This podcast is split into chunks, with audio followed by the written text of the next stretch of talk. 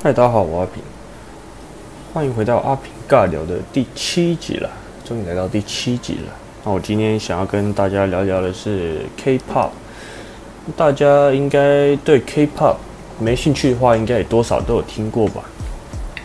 像是 Sorry Sorry 啊、江南 Style 等等，应该都是耳熟能详的啦，都是世界名曲。那我这是在高中的时候开始听 K-pop 的。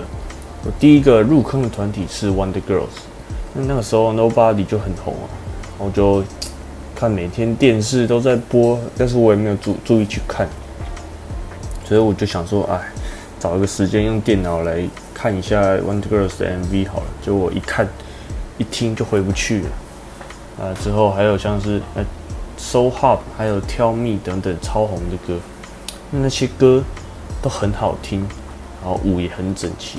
然后歌手也很漂亮，所以我就疯狂找他们的影片来看，那发现他们唱现场的功力超强。呃，基本上有这种实力的团体在台湾是没有的。那呃，但是之后 One Girls 里面我最喜欢的成员退出之后，我就比较少关注了。哦，但我也是在那时候就一头栽进了 K-pop 的世界了。那时候大概是二零一零年吧，有很红的团体，像是有 Shiny 啊、Super Junior、少女时代、Two PM、Two AM、Wonder Girls、Miss A、Big Bang、Two Anyone 这些。那还有很多其他的，我都蛮喜欢的，只是没有列举出来而已。那记得那时候电视台都会播人气歌谣，所以我也都会准时收看。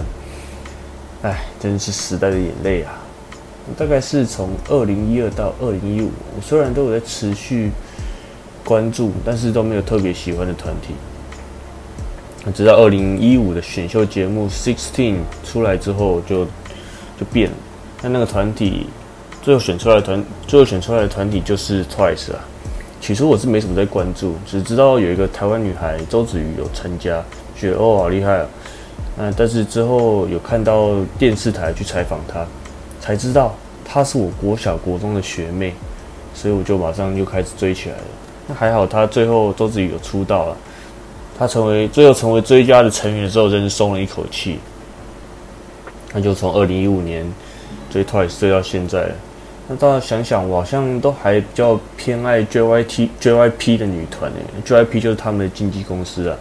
从 Wonder Girls、Miss A 到现在的 Twice、一季还有 Need Need You，我都蛮喜欢的。但是我追星是比较理性的那一种。专辑顶多就买一两张，但也不会，然后也不会飞到韩国去跟他们的行程。虽然我是很想，那我看到那些比较疯狂的粉丝，就会觉得，哇，他们好有毅力。若是我就没有办法在外面等艺人等那么久，然后又很挤，就他们一出来走，然后就马上又不见了，可能就只有短短几秒钟。但我是真的还蛮想参加签售会的，就是一对一跟。给艺人签名、聊天那种，但是那种被抽中的几率也是真的很小。哦，但是我之前有抽中，呃，限量一千张的 special event 票，但是最后也是没有一些事发生一些事，所以没去成啊，真的可惜。但是我在高中的时候有去参加过，呃，JYP 家族的演唱会，那那时候有也是有一些。但是都是 JYP 的艺人，像是 Two PM 啊，呃，Wonder Girls、Miss A 等等的，也是我都是蛮喜欢的。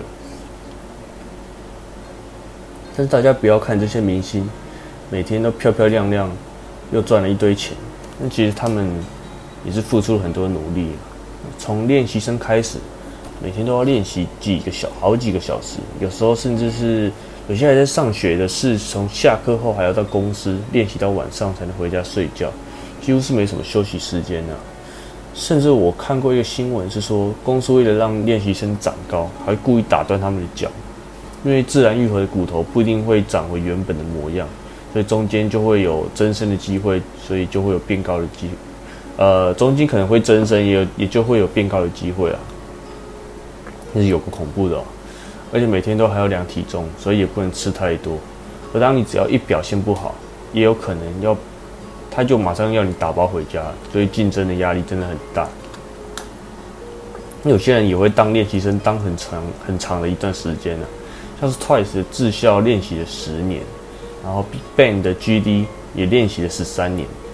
而有些人就比较没有练习生的经验了，像是 A A Pin A Pin 的 ND 还有 XO 的波贤。